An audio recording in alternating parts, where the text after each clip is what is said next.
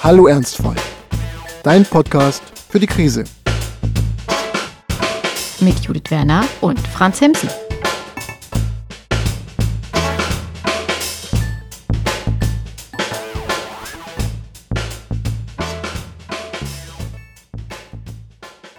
Hallo Welt da draußen und hallo Franz.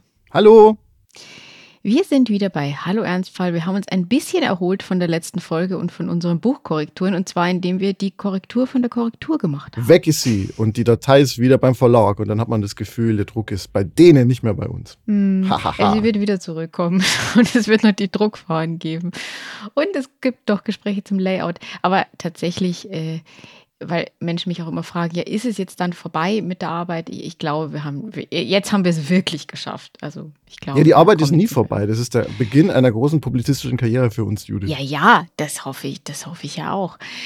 An dieser Stelle kommt noch kein Werbejingle, weil wir den noch nicht produziert haben. Dennoch möchte ich erwähnen, dass am 27. September Danke nicht gut erscheint im Kösel Verlag. Wir Man müssen es noch eleganter auch, machen, glaube ja, ich. natürlich Judith, müssen wir das Wir machen es mega elegant. Wir machen es so, dass die Leute es gar nicht merken. Weißt du, wie, so. wie, wie bis ein Podcast, wo so ganz elegant reingesneakt wird, dass der Sponsor übrigens äh, äh, NordVPN ist oder so, ja. den man gerade benutzt. Surfshark. Ja, genau. genau. Also das, das, das, da, da, da feilen wir noch dran, äh, weil sonst, sonst schalten die Leute ab, weil die genervt sind. Ach so, ja, mhm. ich habe ich hab beschlossen, äh, für die Buchverkäufe nerv ich Menschen auch. Das ist mir, das ist mir total egal. Mhm. Wenn also, der Kapitalismus da mal bei dir Einzug hält, dann ist alles Das ist nicht egal. der Kapitalismus. Ich dachte das eher so auf der emotionalen Ebene. Also ich werde halt allen sagen, dass mein Glück davon abhängt, dass sie dieses Buch kaufen und sie können ja wohl nicht wollen, dass ich mit meinem ganzen Schicksal jetzt auch nur unglücklich deswegen bin, oder? Judith, weißt du, was mich emotional macht?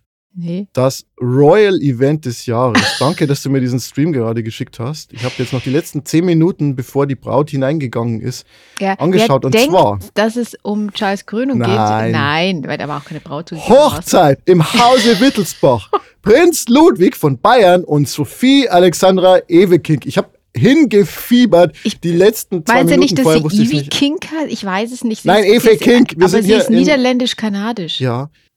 Jedenfalls, ich, ich möchte mal sagen, ich habe das nur rausgefunden, weil mir diese Nachricht allen Ernstes von meiner BR24-App gepusht wurde, woraufhin ich sofort die Push-Nachrichten für diese App zu machen, ist ein bisschen ausgeschaltet habe. ja. Also ich, es war ja, danke, danke, danke Judith mhm. für diesen Stream. Ich wollte es ja eigentlich während der Aufzeichnung hier noch laufen lassen, aber es gibt leider keinen Stream mehr, weil das dann Die doch sind jetzt schon in der war. Kirche mhm. und der, Kardi mhm. der, Kardinal traut sie ja. Mhm. Ja, also ich, es gab ein paar schöne Momente jetzt allein in den letzten fünf bis zehn Minuten, dass zum Beispiel gesagt wurde, oh, und da ist der Kardinal Max in vollem Ornat mit ziemlich ziemlich ausschweifendem Bischofsstock. Und man muss sagen, dass du den Dialekt jetzt wirklich nicht übertreibst, sondern es ist so ein bayerischer Rundfunkreporter, der sicher auch, also der, der spricht diesen Dialekt schon, den er da spricht, aber er übertreibt ihn halt irgendwie aufgrund des Tages und des Adelsgeschlechts irgendwie so ins Extreme. Das ist einfach nur noch, es ist einfach cringy bis zum Umfallen. also so aus Berliner Perspektive ich weiß es nicht. Dafür braucht man keine Berliner Perspektive. Das ist einfach, ist einfach unfassbar. Aber die Gebirgsschützen sind auch da. Und ähm, was ich jetzt leider noch nicht gehört habe, aber vielleicht kann man sich das später über YouTube runterladen, es wurde ein eigener Andachtsjodler ja. komponiert. Mhm. Mhm.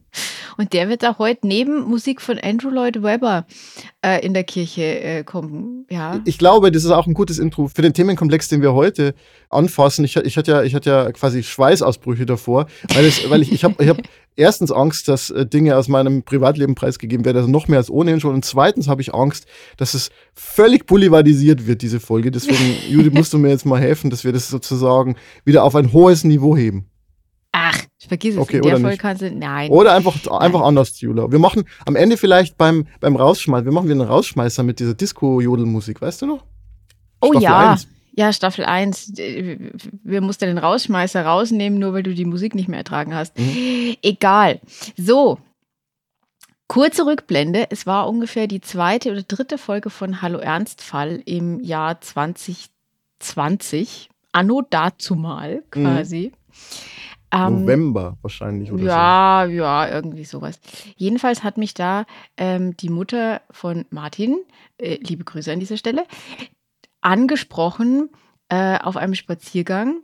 Damals konnte man nur spazieren gehen, da war Corona und wir konnten uns drin auch gar nicht treffen und äh, sie war ohnehin quasi fast die einzige Person, die ich äh, irgendwie live getroffen habe, weil ich ja da auch Chemo hatte und äh, sehr gefährdet war. Und jedenfalls hat sie da so, sie hat das so ein bisschen so von der Seite und sehr vorsichtig gesagt und meinte dann, also so mit meiner Lebenserfahrung und so muss ich jetzt mal sagen, also ich höre euren Podcast und, und irgendwie, also ich habe mich da jetzt mal gefragt, mhm. also du und der Franz, mhm. war da mal was? Ja, also und definitiv. Ich hab, also ich, ich, ich würde sagen, es war zum Beispiel, also du hast mir beigebracht, wie man Essen macht mit Wein zum Beispiel. Das, das war ist, die, in der äh, Vergangenheit. Das, ja. ist, das ist richtig. Nein, aber was ich natürlich meinte, war, war da mal irgendwas in Beziehungsrichtung äh, und sie war dann tatsächlich sehr überrascht, dass ich meinte, ja, ja, ja, ja. ja, Und wir haben aber auch hier darüber noch nie gesprochen. Also für die Menschen, die uns nicht privat kennen, was der Großteil dieser Podcast-Zuhörer, glaube ich, ist, aber egal. Ja, wir waren mal, äh, äh wir waren mal ein Paar. Ja. Kurzzeitig. Im Jahr 2000. Oh Gott, ich weiß es nicht mehr. Ja, so 15 ähm, ungefähr. Um, um also es ist acht Jahre ungefähr. Ja. ja. Also wir kennen uns jetzt ungefähr zehn Jahre, grob. Hm. Und diese Beziehung war jetzt, es war jetzt nicht so von. Jetzt kommt der Moment. Jetzt, jetzt kommt der Moment. wo ich mir so vorgestellt habe vor der Folge, dass jetzt so die Bewertung der Beziehung kommt und jeder mega vom Leder zieht. Ähm, ja, also Nein, also die, sie war schon von Erfolg gekrönt, weil letzten Endes äh, sind wir können, können wir uns ja noch in die Augen schauen. Ja, das stimmt, genau. Aber nee, worauf ich eigentlich hinaus will, ist, äh, die Zeit, diese Beziehung auf unsere Zeit gerechnet, die wir uns kennen, war halt einfach und wird mit jedem Jahr, das wir uns jetzt länger kennen, einfach ein immer kleinerer Einschnitt, nein, immer eine kleinere Episode. Wunde. Wunde, klar. Nein.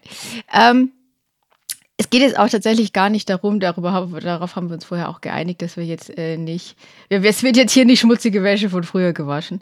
Nein, äh, worum es mir eigentlich geht oder was das Thema der heutigen Sendung auch ist, ist, wir reden ja viel über Krisen. Es gibt auch Beziehungskrisen, äh, was wahrscheinlich zwischen Menschen zu den häufigsten Krisen gehört. Und irgendwann funktionieren Beziehungen eben vielleicht auch nicht mehr und dann ist die Krise vorbei, weil die Beziehung nämlich vorbei ist. Und dann passiert aber manchmal sowas, wie es jetzt bei uns passiert ist, nämlich, dass wir befreundet sind. Und ich äh, stelle jetzt, mhm. damit wir hier was zu besprechen haben, einfach mal eine ganz steile These auf. Mhm. Eine überstandene Beziehung ist die beste Basis für eine Freundschaft. Willst du damit sagen, dass wenn man eine gute Freundschaft haben will, man vielleicht so ein bisschen daten sollte und dann daran scheitern? Nein. das, okay. das, will ich damit nicht. Das wäre ein bisschen sagen. schwierig, das konkret umzusetzen jetzt in meinem Freundeskreis, aber. Ja, aber tatsächlich, dein Freundeskreis, gar kein schlechtes Stichwort, weil man muss ja sagen, du hast die Tendenz dazu, mit deinen Ex-Freundinnen befreundet ja. zu sein. Genau, ich bin nämlich da nicht die Einzige. Nee, genau. Ich habe eine äh, ja, sehr gute Freundin, mit der ich fast täglich telefoniere, mit der ich auch mal zusammen war. Das ist noch länger her.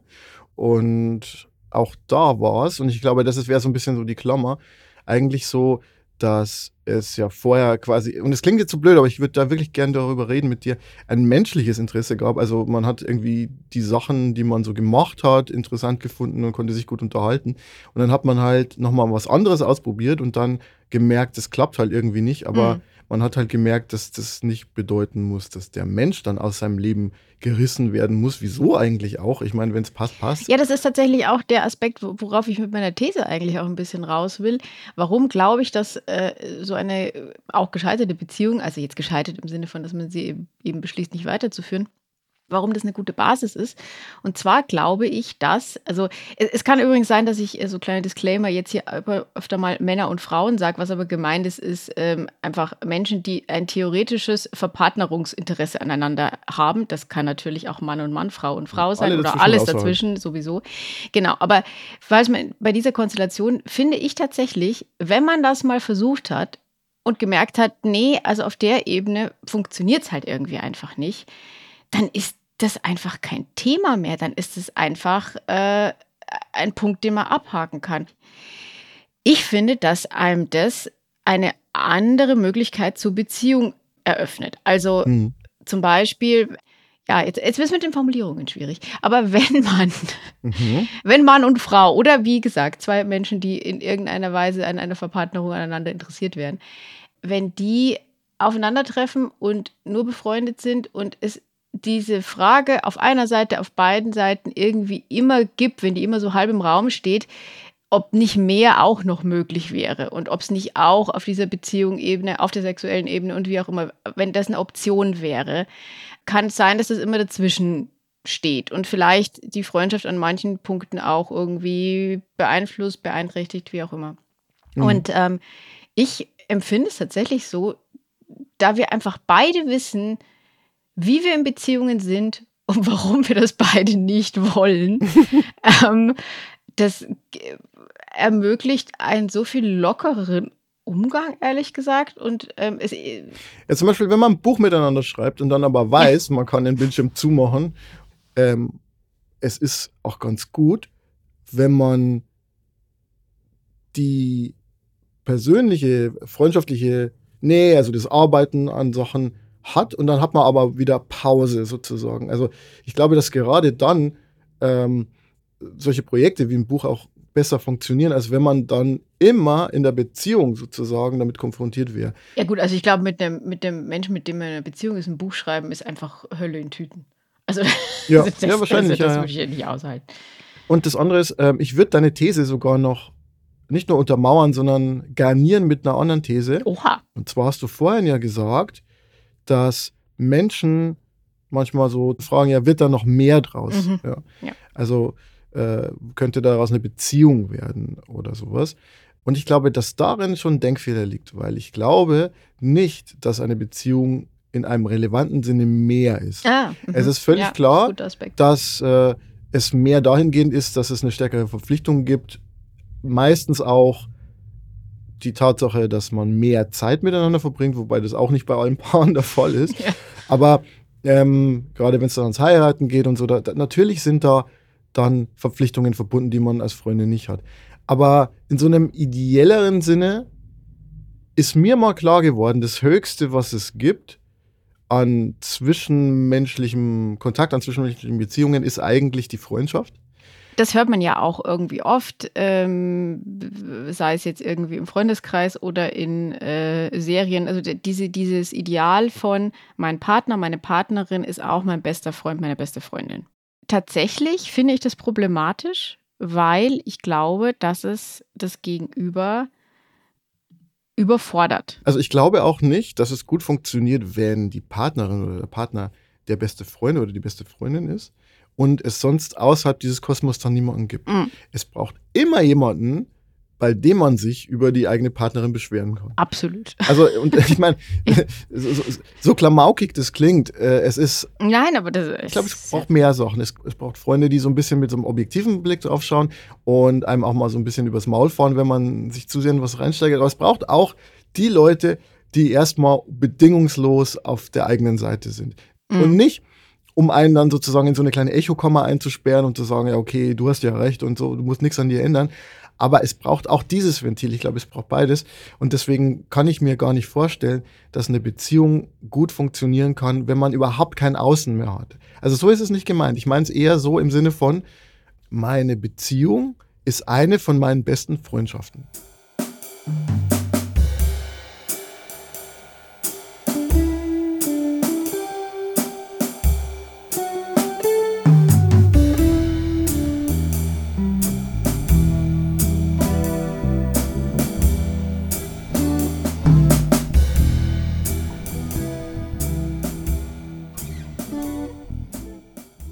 bin ja nicht naiv an dem Punkt und glaube auch zu beobachten in meinem Freundeskreis und aber auch so allgemein in der Gesellschaft, dass das überhaupt nicht so funktioniert in der Regel. Also das Dating-Game hat sich ja komplett dahin gedreht, dass Dating-Plattformen, ähm, ob das Tinder oder Bumble äh, oder was auch immer ist, ähm, OkCupid, gibt ja viele Sachen, Hinge, whatever, ähm, dass die dieses Dating sehr stark beeinflussen und was ich mal in den Raum stellen würde als Frage ist, ist es dadurch nicht viel schwieriger möglich, Freundschaften zu Beziehungen zu konvertieren, weil man ja eigentlich nur noch datet in einem Kontext, wo klar ist, man checkt aus, ob, ob was geht oder nicht und dann ist und dann ist aber auch wieder Tschüss. So. Ja, also witzigerweise habe ich von vielen Menschen, die Tinder benutzt haben, gehört, dass äh, sie tatsächlich da vielleicht nicht den Partner gefunden haben, was ja bei mir anders ist, weil Martin und ich haben uns so kennengelernt.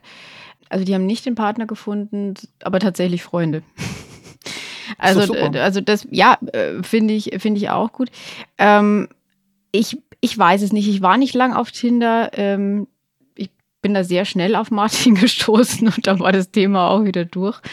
Aber es hat das, das Dating sicher verändert. Ich weiß allerdings nicht, ob es bei mir dann vielleicht schon auch die Lebensphase irgendwie war, in der ich das benutzt habe. Also ich war da äh, Mitte 30.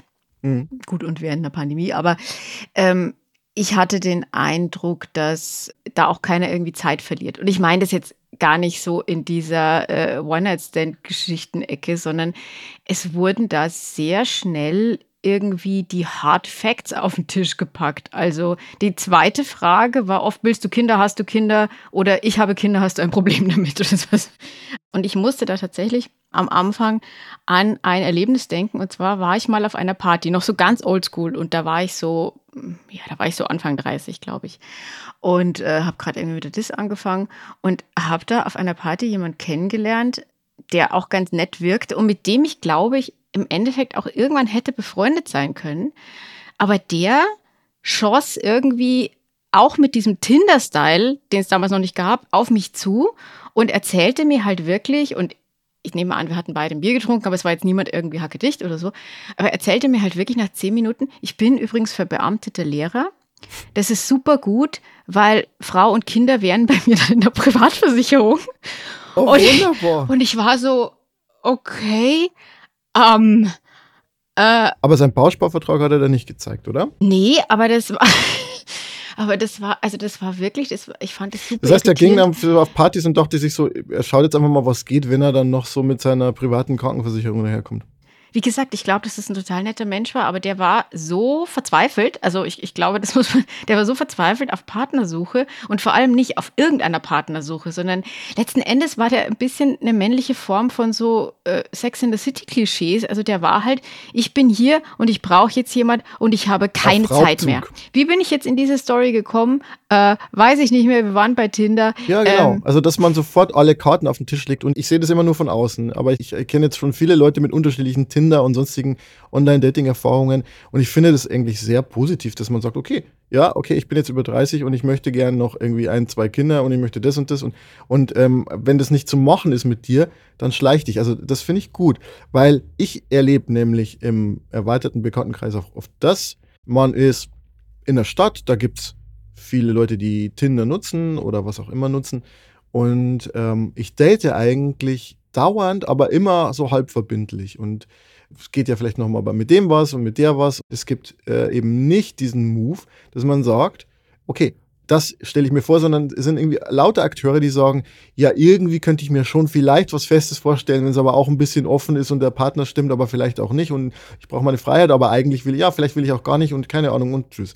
Und da entsteht dann, glaube ich, und, und das ist vielleicht so eher so ein Phänomen von Endzwanzigern, so eine Bubble von Menschen, die in so einer Kreislaufwirtschaft irgendwie sich so sich so gegenseitig äh, benutzen, um das Gefühl zu haben, es geht was vorwärts, aber sich dann auch wieder ausspucken. Ähm, aber tatsächlich würde ich gerne nochmal, weil wir sind jetzt tatsächlich sehr ins Beziehungsgame irgendwie äh, abgedriftet in der Unterhaltung, aber ich würde tatsächlich gerne nochmal eben zurück auf diesen Freundschaftsaspekt. Und ähm, getrimmt durch das äh, Buchschreiben wissen wir ja jetzt, man muss den Lesern oder in dem Fall eben den Hörerinnen und Hörern ja immer mitgeben, was sie jetzt von, was, was sie jetzt mhm. davon haben.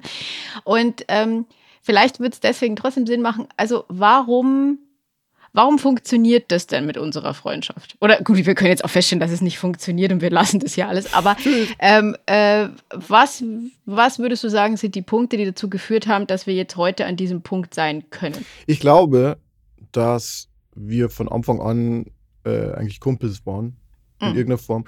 Also, äh, was einen in Freundschaften verbindet und das glaube ich bei uns auch so ist, dieselben oder ähnliche Erfahrungen gemacht haben. Bei uns war es eine ähnliche Kindheit, glaube ich. Ja. Und äh, ähnliche Interessen einfach und äh, gute Gespräche. Also das ist mir ja. halt einfach wichtig. Ich meine, weshalb machen wir diesen Podcast ja irgendwie, weil weil wir dann nicht mehr privat telefonieren müssen, wenn wir es einfach aufnehmen. Und dass man auch Spaß hat an denselben Dingen. Also zum Beispiel haben wir uns vorher, also du hast mir irgendwie diese Wittelsbacher äh, Hochzeit geschickt und wir haben, glaube ich, den gleichen Spaß daran, das lächerlich zu finden, ja. was glaube ich, auch echt wichtig ist, ist ähm, einfach die Häufigkeit des Kontakts. Also ich glaube, die letzten zehn Jahre haben wir einfach durchgehend ge-SMSt oder gethreemart oder was es damals nee, wir gab. schreiben uns ja tatsächlich noch Nachrichten. Ähm, du bist ja einer der wenigen, Me also eigentlich habe ich die Nachrichten-App nur noch wegen dir. Also, weil ich benutze die mit sonst niemandem, ansonsten benutze ich WhatsApp. Ich glaube, was echt schön ist und wichtig ist, dass man Freundschaften pflegt und auch über die Distanz hinweg, wo man relativ nah dran ist an dem, was aktuell so passiert. Also äh, klar, es gibt die Freundschaften, die auch super nett sind, wo man viel erlebt hat und wo es heute aber eher so ist, dass man ein, zweimal im Jahr sich auf einen Kaffee trifft und dann drei Stunden äh, genau, redet. Weil, das ist auch super schön. Diese, diese Momente, wo man dann sagt, man hat sich lange nicht gesehen. Also ich habe auch meine, meine Grundschulfreundin, ähm, wenn ich die sehe und wir sehen uns alle zwei Jahre eher und telefonieren irgendwie dreimal im Jahr, dann ist es trotzdem immer so, als, als wäre kein Tag vergangen. Von daher, da wissen, wir wissen da einfach auch beide, dass wir diese, dieses Level über die Jahrzehnte einfach äh, so hinbekommen haben, dass, dass es auch nicht schlimm ist, wenn man sich ein paar Monate nicht hört. Ja, genau. Und ähm, aber also ich brauche ähm, ein paar Freundschaften, wo ich Teil des Alltagslebens mhm. so ein bisschen ja. bin und wo man auch mal sagt, äh, lustig, da ist ein Igel auf YouTube, der irgendwie komische Geräusche macht, aber auch so. Und wie hat Heidegger das eigentlich gemeint mit dem Dasein? Weißt du, so, also alles Mögliche dazwischen. Ich habe viele Freundschaften, die so äh, auf die Entfernung funktionieren, aber gerade deshalb ist es mir wichtig zu wissen, was passiert und eben nicht, weil das Problem ist bei diesen Kaffeetreffen, wo man sich dann ein, zwei Mal im Jahr sieht, halt, man will dann halt irgendwie so die große Story erzählen. Klar, da muss man auch erstmal so ein bisschen, äh, was ist alles passiert, ne? Das muss man erstmal aufzählen dann oft. Ja. Wohingegen, also wenn wir uns jetzt treffen, dann ist irgendwie klar, wir wissen ja eh, was im Leben los ist. Das heißt, mhm. wir können irgendwie Quatsch machen und äh, müssen nicht so die, die große Geschichte aufmachen, wo man so das Gefühl hat, eigentlich ist es wie so, jeder hält jetzt so ein Referat über die wichtigsten Punkte in seinem eigenen Leben. Ja. Also ich glaube, äh, Freundschaft ist gar nicht mal nur so dieses äh, durch dick und dünn gehen, wenn, wenn, wenn schlimme Sachen passieren. Das ist auch ein Teil, aber auch dieses im Alltag einfach zu sagen, okay, man hat einen Ort zu teilen und ich muss ganz ehrlich sagen, die sozialen Medien funktionieren für mich nicht so gut. Also mir ist klar, dass wenn man Content macht, dass man das eventuell so als Plattform nutzen muss, um entweder Wissen zu gewinnen oder Marketing für sich selber zu betreiben. Aber ich habe halt gemerkt, äh, und das betrifft SMS, Anrufe, aber auch sowas wie, ich habe so einen Fotostream von meiner äh, Tochter, den ich halt teile für irgendwie drei, vier Leute, die mir sehr nahe stehen. Angenommen, ich würde durch den Park laufen und würde irgendwie den verrücktesten Käfer der Welt sehen. Dann würde ich ein Foto machen und dann würde ich aber dieses Foto nicht irgendwo posten, weil ich mir denken würde, okay, da gibt es halt dann 100 Weirdos, die das blöd finden und blöde Kommentare darunter schreiben, sondern ich denke mir immer, okay, ich teile das halt jetzt mit drei Leuten, ähm, und dadurch wird es halt so ein persönliches Element. Das heißt, im Grunde, mein Ansatz des Ganzen ist eigentlich ähm, Social Media, aber halt nicht. Aber asozial. Nein, aber nicht öffentlich. Aber der Trend geht ja, würde ich sagen, insgesamt auch dahin. Selbst die Social-Media-Plattformen haben ja verschiedene Einstellungen, dass du mit bestimmten Kreisen, mit Favoriten, mit Familie, also dass man, dass man das abstufen kann, mit wem man was wie teilt. Und weißt du, ich habe in dem Zusammenhang eine super interessante These gehört und ich glaube, dass ich die nochmal genauer verfolgen möchte. Und zwar, äh, dass durch die künstliche Intelligenz ja Texte noch viel einfacher erzeugt werden können und das Internet das ja ohnehin schon geflutet ist mit einer Menge an Content-Marketing-Texten und dubiosen Schund-Content-Sachen, dass es halt einfach noch viel, viel mehr wird. Und mhm. das Problem dann aber auch wird, es wird viel mehr noch soziale Medienakteure geben, die in Wirklichkeit keine Menschen sind, sondern Bots ähm, und die dann täuschend echt interagieren mit den Leuten. Möglicherweise für Desinformationskampagnen, möglicherweise einfach für Marketingzwecke. Das heißt, das Internet wird im Grunde irgendwann so ein Ort, der voll ist von Bots, die sich untereinander unterhalten und man selber wird wahrscheinlich, und ich, das ist auch meine Hoffnung, noch mehr das Bedürfnis haben, wieder dieses authentische, man trifft sich dann einfach vor Ort und redet über Sachen oder telefoniert. Diese engen Zweierbeziehungen oder auch so kleine Gruppen, dass das halt wieder wichtig wird. Und äh, das, das freut mich insofern, weil ich halt echt jetzt so ein Jahrzehnt hinter mir habe, wo ich mir immer so gedacht habe, okay, muss ich jetzt auf Social Media sein? Das ist jedes Mal, wenn ich da reingehe, äh, gerade Twitter, habe ich mich so ein bisschen damit beschäftigt, hatte ich immer so das Gefühl, boah, das, ich fühle mich da nicht wohl. Und insofern äh, sehe ich dieses Thema Freundschaft als großes Konzept, das vielleicht wiederbelebt wird, stärker. So dieses, ähm, ja, okay, ich erlebe die Welt und dann teile ich die mit ein paar Leuten, die eng mit mir sind. Ähm, und, und, und dass das vielleicht stärker im Kommen ist, das wäre so meine Hoffnung. Ja, kann gut sein. Wobei ich halt sagen kann, dass sich äh, für mich auch digitale Bekanntschaften schon zu realen Freundschaften entwickelt haben. Also mhm. ähm, gerade jetzt äh, mit meinem bevorstehenden Umzug und, und so ist jetzt äh, eine der, der wichtigsten Stützen vor Ort äh, für mich jemand, äh, die ich tatsächlich nur übers Internet kennengelernt habe und äh, auch eine ganze Weile nur digital kannte, bevor wir uns dann irgendwann mal live getroffen haben. Aber natürlich hat dieses Live-Treffen die Beziehung auch verändert. Aber dazu in einer anderen Folge mehr zu dem Thema Umzug. Ein Punkt, den ich noch aufgreifen wollte, weil wir haben jetzt viel über Interaktion geredet, und deswegen finde ich, sollten wir auch nochmal über das Gegenteil reden. Wenn man vielleicht aus so einer Beziehung raus ist und sich fragt, naja, ähm, kann ich mit dieser Person jetzt befreundet sein? Also ich würde sagen, sofort und unmittelbar geht es wahrscheinlich nicht. Und auch wir hatten eine Phase, wo wir dann einfach nicht miteinander gesprochen haben. Die war lächerlich kurz, wenn man ganz ehrlich ist. Nein, tatsächlich waren es, glaube ich, sechs Wochen oder so. Aber die habe ich auch wirklich gebraucht. Also man braucht einen Cut.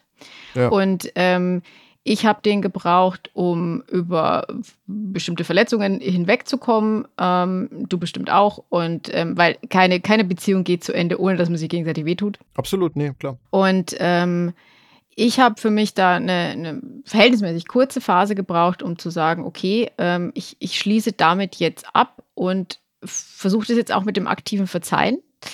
Es ist nicht so, dass das nicht die nächsten Jahre immer mal wieder schon nochmal irgendwie hochkam. Aber das wurde halt einfach trotzdem immer weniger und weniger. Und mhm. ähm, äh, warum wir überhaupt auf dieses Thema heute gekommen sind, ist tatsächlich, ähm, weil du einen Witz gemacht hast, nämlich bei der Buchkorrektur hast du gesagt, ja, was ist meine Sonntagsbeschäftigung? Ich streichle mich mit meiner Ex-Freundin über Kommas. Ja. Und ich hatte wirklich so diesen kurzen Moment, wo ich mir dachte, wer? weil ich es einfach nicht, ich habe es, also, und da ist mir eben aufgefallen, und deswegen reden wir da heute drüber, dass es einfach sicher, weil es schon so lange zurückliegt. Vor allem würde ich aber sagen, weil es halt ein, einfach nur eine eine kurze Episode, eine Ausnahme aus unserer Freundschaft war, ja. ähm, ich glaub, die vorher und nachher bestand. Hm, ich, äh, ja, das es, ich kenne ein paar Fälle, wo man so sagt, ja, okay, ist jetzt ein Freund von mir, ist eine Freundin von mir, und, und die denen dann so einfällt, ah, lustig, es gab mal so ein halbes Jahr, wo man gedatet hat oder Man so. hat sich so gut verstanden und dann war tatsächlich die Überlegung da, ja gut, aber wenn man sich so versteht, vielleicht könnte es dann nicht doch auch was anderes sein. Und ich glaube, dieser Sprung und dieser Schritt, der kann zutreffen, der muss es aber absolut nicht. Und da sind wir bei dem, was du vorhin gesagt hast, dass man Beziehung oder also Paarbeziehung oft irgendwie als mehr, wird da mehr draus und das dann eben auch positiv konnotiert, so als wäre die Freundschaft weniger ähm, äh, bewertet. Und das ist, glaube ich, eigentlich der Denkfehler, ähm, nicht zu sagen, ja, aber vielleicht ist irgendwie so eine, so eine kurze, doofe Beziehung äh, nicht so der Hit und man sollte lieber auf die längere Freundschaft setzen. Es ist halt einfach eine andere Disziplin, dieses Beziehungen haben. Also ich finde halt, hm. es liegt total nahe, dass man sich in Freunde und Freundinnen ein bisschen verknallt. Also in dem Sinne, dass man sagt, ja, die sind so toll. Die sind erstmal. tolle Menschen. Es sind ja. erstmal mhm. tolle Menschen und unabhängig davon, ob man dann jetzt auf dieses Geschlecht steht oder so, sondern erstmal menschlich einfach toll finden und begeistert von diesem Menschen sein. Und dann liegt der Sprung natürlich nahe. Und wenn dann, wenn man dann sozusagen sagt, ja, ich bin gerade Single, ja, warum nicht probieren? So, das, das, das finde ich, liegt total, liegt total nahe. Ähm, das Thema ist halt einfach nur, Beziehungen funktionieren nach einem ganz anderen Muster, weil du da nicht entkommen kannst. Du bist sozusagen in einem, in einem engeren Kosmos mit mehr Verpflichtungen und ähm, du musst den Alltag halt auch stärker bewältigen. So, und jetzt aber wirklich der letzte Punkt zu diesem Thema. Ähm, aber weil der ja auch schon ein paar Mal angeklungen ist, das Thema Eifersucht, weil es gibt ja manche Beziehungen, wo Menschen dann ziemlich große Probleme damit haben, wenn der eigene Partner, die eigene Partnerin mit einem, äh, mit einer Ex-Beziehung irgendwie viel in Kontakt ist. Und ich, natürlich weiß ich, dass es auch das gibt, dass dann Leute wieder zurückkehren zum alten Partner und all dieses Ding. Und ich sage auch gar nicht, dass Eifersucht in solchen Fällen nicht, äh, nicht auch mal begründet sein kann. Aber ich würde mal Menschen, die so das Gefühl haben, warum ist mein Partner, meine Partnerin jetzt mit, mit seinem Ex, seiner Ex irgendwie äh, unbedingt so befreundet und muss das sein? Also ich würde ja sagen, das ist eigentlich die ungefährlichste Variante, weil da wissen beide schon, die haben das ausprobiert warum, warum und die haben und warum sie das nicht, nicht warum sie können, das ja. nicht wollen. Ja. ja stell dir vor, du würdest halt mit so einem Typen den du gerade erst kennengelernt hast. Ja, eben, und wo das du sozusagen ich. seit zwei Wochen befreundet bist. Ich habe da oh, jemanden mach kennengelernt, der ist ganz toll. Ich jetzt ich, noch- schreibe ich noch ein Buch mit dem, ich gehe mit dem übrigens jetzt mal Kaffee trinken und wir, ich besuche den Genau. jetzt auch mal. Also das fände ich wesentlich problematischer. Ähm, Also das ist ja eben genau das Schöne, dieser Punkt, dass man so weiß, was funktioniert und was nicht. Und Hm. dass man irgendwie auch sehr viel exploriert hat und ausprobiert hat, welche Konfigurationen irgendwie funktionieren.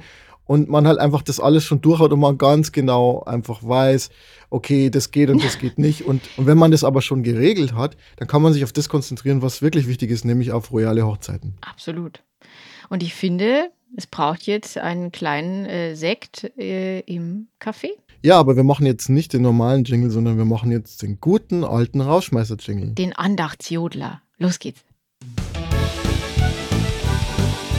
Rausschmeißer. Ja, und weil wir schon bei den Promi- und royalen Hochzeiten sind, dachte ich mir, wie wär's, wenn wir ein kleines Quiz machen zum Thema Schluss machen. Ich sag dir jetzt sechs Zitate von Mhm. Promis. Ja. Und diese sechs Zitate musst du den Promis zuordnen. Ja, erstmal die Promis. Wir haben Cher, die Sängerin, Sharon Stone, die Schauspielerin, Groucho Marx, der Comedian, Jaja Gabor, die US-ungarische Schauspieler Diva, Agatha Christie und Oh. Jerry Seinfeld. Also ich finde diese Auswahl ja schon schwierig, weil, ähm, also, ich weiß, jetzt auf der Ebene zwischen Cher und Sharon Stone, pff, keine Ahnung. Ja, okay, gut, fangen wir an. Ich glaube, man kommt drauf. Also, du hast die sechs Namen im Hinterkopf. Ich lese dir das erste Mhm. Zitat vor und du sagst, wer es gesagt hat. Okay. I never hated a man enough to give his diamonds back. Ich habe noch nie einen Mann so sehr gehasst, dass ich ihm seine Diamanten zurückgegeben habe. Ey, da würde ich jetzt auf Sascha Gabor tippen. Jo, super. Ja, also, weil, also tatsächlich auch so dieses, man denkt da ja vielleicht so, Marilyn Monroe, wenn du mir die jetzt noch zur Wahl gegeben hättest, dann wäre es ein bisschen schwer geworden, aber so in die Richtung, so als Frauen noch Diamanten bekamen. Ich meine, Genau. mir passiert sowas ja nicht, Martin. Ich habe das ja mal recherchiert und die hat ja unfassbar oft Klunker um den Hals und vor allem, weißt du, wie oft sie verheiratet war? oft, oft. Neunmal. Ja, Und insofern kann man sagen, dass das ein ziemlicher Signature-Spruch für sie war. Jaja Gabor. Okay, zweites Zitat. Mhm, mhm, mhm. Breaking up is like knocking over a Coke machine. You can't do it in one push. You gotta rock it back and forth a few times and then it goes over. Also Schluss machen ist wie einen Cola-Automaten umwerfen. Ja, wenn man es probiert, man kann es nicht mit einem Stoß schaffen, sondern man muss ihn ein paar Mal hin und her schaukeln und dann kippt er um. Cola-Automaten. Ich versuche, also, welche, welche Zeit waren Cola-Automaten? Also wir haben noch relevant? Cher, Sharon Stone, Ja. Groucho Marx, Agatha Christie und Jerry Seinfeld. Mir kommt, mir kommt tatsächlich ein Cola-Automat total ancient vor, weswegen ich auf Groucho Marx gehen würde. Gibt es in deinem Leben keine Cola-Automaten mehr? Nee. Nein, es ist Jerry Seinfeld. Das wäre meine zweite Wahl gewesen. Aber war irgendwie klar, dass es ein Mann ist. Diese, Äh, die, dieses, jetzt ruckel ich an irgendeiner Maschine rum. Das war Ja. irgendwie, irgendwie dachte ich mir, das kann keine Frau sein. es ist Jerry Seinfeld, also Mhm. der ja sich selber als Comedian in dieser Sitcom spielt und da sitzt er halt irgendwo an einem Tisch und unterhält sich übers Leben und da sagt er das, also seine Figur sa sagt das, dass man die Beziehung erstmal ein bisschen hin und her ruckeln muss und dann kann man sie umwerfen. Okay. Jetzt Nummer drei. Women might be able to fake orgasms, but men can fake a whole relationship. Frauen können vielleicht Orgasmen vortäuschen, aber Männer können eine ganze Beziehung vortäuschen. Witzigerweise hätte ich ja da auf Jerry Seinfeld getippt, aber der kann es jetzt ja schon nicht mehr sein. Dann würde ich jetzt mal auf Cher gehen. Mm, nee. Ja, wahrscheinlich jetzt nicht Agatha Christie, dann nehmen wir mal Sharon Stone. Yes. Genau. Sharon Stone, Schauspielerin bekannt aus Basic Instinct. Okay, wir haben noch drei und drei Mhm, mhm, mhm, Zitatgeber, genau. Marriage is the chief cause of divorce. Die Hauptursache für Scheidungen ist die Ehe. Da würde ich auf Agatha Christie gehen, weil das so ein äh, lakonischer und treffender Satz ist. Das stimmt. Dass es ein lakonisch treffender Satz ist, aber es stimmt nicht, dass es von Agatha Christie ist. es ist von Grouch Marx. Das hätte ich nicht gedacht, weil ich fand, dass das, ich fand, dass das so ein, ja gut, Komiker natürlich, Mhm. aber ich hätte gedacht, Ja. das wäre so von jemand, der so literarisch eher Das drauf stimmt. Also es ist ein feinsinniger Humor, finde ich. Hm. Mhm. Mhm. Könnte auch von Gerhard Polt sein, eigentlich so, von dieser Lakonie A- her. Absolut, ja, ja, genau. Also so. Okay, cool. Das heißt, wir haben jetzt noch Agatha Christie und Cher für die letzten beiden Zitate. Okay. Mhm. hier kommt das nächste. An archaeologist is the best husband a woman can have. The older she gets, the more interested he is in her. Ein Archäologe ist der beste Ehemann, den eine Frau haben kann. Je älter sie wird, desto interessanter findet er sie. Ja, es wäre wahnsinnig witzig, wenn es von Cher ist, die sich ja so lange umoperieren hat lassen, dass sie inzwischen einen Archäologen klar. Also ich meine, man erkennt sie ja kaum noch. Also von daher ähm, glaube ich jetzt mal, dass das Agatha Christie ist. So ist es. Agatha Christie, weltberühmte So, Schriftstellerin. und was hat dann Cher gesagt? Die hat gesagt, Men should be like Kleenex. Soft, strong, disposable. Männer sollten wie, Achtung, deutsche Übertragung, nicht Kleenex, sondern Tempus sein. Hm. Ja, wobei. Oder Kleenex. Ja, Taschentücher auf alle Fälle. Glaube ich, ja. Weich und stark und zum Wegwerfen geeignet. Ja, gut. Also. Wüsstet ihr eigentlich, muss weil wir jetzt ja zum finden. Werbeblock nochmal kommen am Schluss, Ah. dass Cher in unserem Buch vorkommt? Kannst du dich noch erinnern? Ich möchte an dieser Stelle die Frage stellen: Cher kommt in unserem Buch vor. Ich erinnere mich daran nämlich nicht, obwohl ich es erst gestern komplett durchgelesen habe. Was? Wo kommt denn die vor? Cher hat mit ihrem Lied Believe im Jahr 1998 die Technik des Autotune eingeführt ja, es in die gibt nämlich, es gibt nämlich, es gibt also so Passagen, die eher ich gibt- geschrieben habe. Ja, es gibt, es gibt generell Passagen in diesem Buch, wo sich einfach jeder von uns beiden in seinen Hobbys ausleben darf. Und es gibt deswegen äh, Abschnitte über, ähm, Hundedurchfall. ja, ja, Hundedurchfall oder Autotune. So Mhm. sind halt, so halt unsere Interessenlagen Ich verteilt. hatte eine ganze Seite geschrieben auf, über Kurt Cobain und die wurde mir voll eingedampft, ja. Ja, das war auch so. Den Streit hätte ich mir mit dir total sparen können, weil der Lektor das einfach nachher gestrichen hat. Mhm. Ich, hätte so, ich hätte da einfach vertrauen Ja, ja. sollen drauf, dass die Kill das your schon darlings. machen. Ja, ja. Kill Your Darlings, eigentlich auch schöner Abschlusssatz. Absolut. Für diese Folge. für diese Folge Kill Your Darlings bester Satz überhaupt. In diesem Sinne, bringt euch nicht gegenseitig um, habt euch lieb Mhm. und bis zum nächsten Mal. Ciao. Tschüss.